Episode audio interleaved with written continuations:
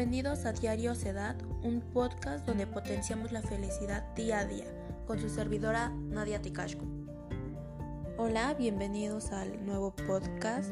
Hoy hablaremos sobre unas encuestas que realizamos sobre el fin de Año Nuevo en México y las costumbres y tradiciones que hay en mi hogar y en mi familia. El 31 de diciembre es una fecha simbólica o conocida como el fin año nuevo.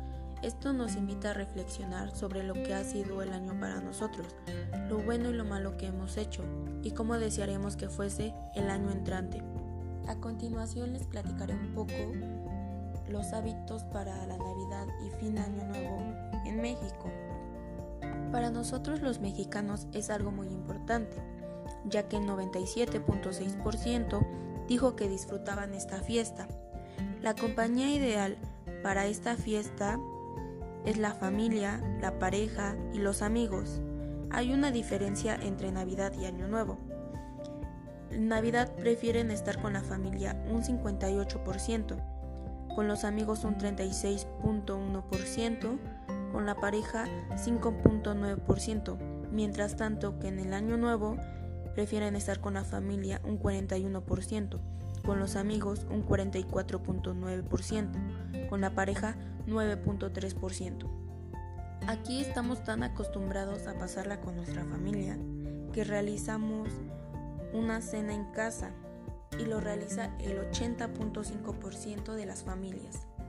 Lo que más disfrutan los mexicanos de esta fiesta es poderse convivir con la familia, juntarse, la comida, los regalos, los deseos de cada uno y poder convivir felizmente. Aunque no podemos olvidar los errores, pero de cada lección nos llenamos de sabiduría. Que la felicidad te guarde en este año que comienza. En mi familia estamos tan acostumbrados a acostar el niño a Dios el fin de año, aunque es algo tarde, siempre juntamos los dos. Las posadas están muy vinculadas con la Navidad, pues recuerda la visita que los padres de Jesús hicieron a distintos lugares para que la Virgen María pudiera dar a luz al Hijo de Dios. Nos reunimos en la casa de mi abuelita, ya que la mayoría vive por ahí. Aunque no todos tienen sus niños dioses, algunos familiares vamos a dejarlos uno por uno en cada casa de donde es el niño Dios. Salimos con velas, silbatos, luces, vamos vestidos de personajes de María, de José, de ángeles, de diablos, de pastores, hasta de animales. Antes de acostar a cada niño en cada casa, lo arrullamos por última vez y rezamos un rosario. Al terminar seguimos con las piñatas. Es una forma más bien es una parte importante de esta celebración porque tiene un gran símbolo. Representa al mundo con sus engaños y vanidades. La venda que ponen en los ojos significa la fe ciega. El palo, la fuerza de la virtud. Los dulces o frutas que están en la piñata que caen de ella significa la verdad. Cuando se rompe la piñata se representa el rompimiento del pecado y la seducción del mundo. Esto no lo hacemos todo el año, pero a veces organizamos pastorelas.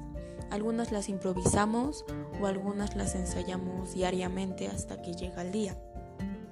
Entramos a comer, todos llevan un platillo, a veces llevan postres o comida, botanas también llevamos, bebidas, hasta a veces llevamos obsequios. No siempre los llevamos, pero en ocasiones sí.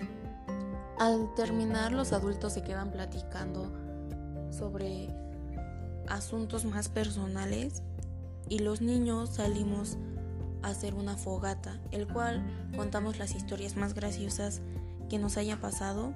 No es algo sobre Navidad, pero es muy gracioso saber lo que le ha pasado al otro. Salimos a comprar juguetes, a veces son varitas, ratones o luces esto ya es una costumbre porque la mayoría de los niños de esas de diferentes zonas se juntan para compartirse o a veces intercambian cohetes.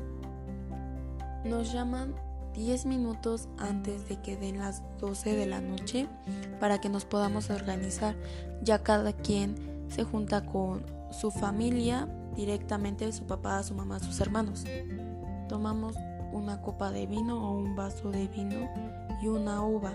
Solo tomamos una uva porque sabemos que los proyectos o metas que nos ponemos nosotros, la primera es principal y es la que vamos a tomar en cuenta con mayor importancia.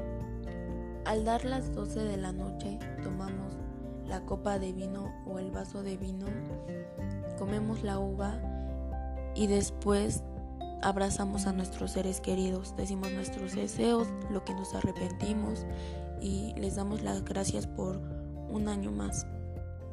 Después de que ya hemos estado un poco con nuestra familia, empezamos a celebrar, a dar el abrazo a los demás familiares que nos juntamos y pasamos a cortar el pastel. Esto es porque la mayoría de mi familia o varias personas cumplen el primero de enero y durante el tiempo restante hasta las 6 de la mañana hasta veces o llegamos hasta la tarde cantamos contamos recuerdos que se nos haya hecho a nosotros graciosos y cuando nos vamos nos despedimos y damos las gracias. Bueno, hemos llegado al final de esta sesión. Felices fiestas y feliz año. Ya estamos a la vuelta de la esquina, casi nada. Muchas gracias por escucharnos. Me despido. Un abrazo a sus seres queridos y hasta luego.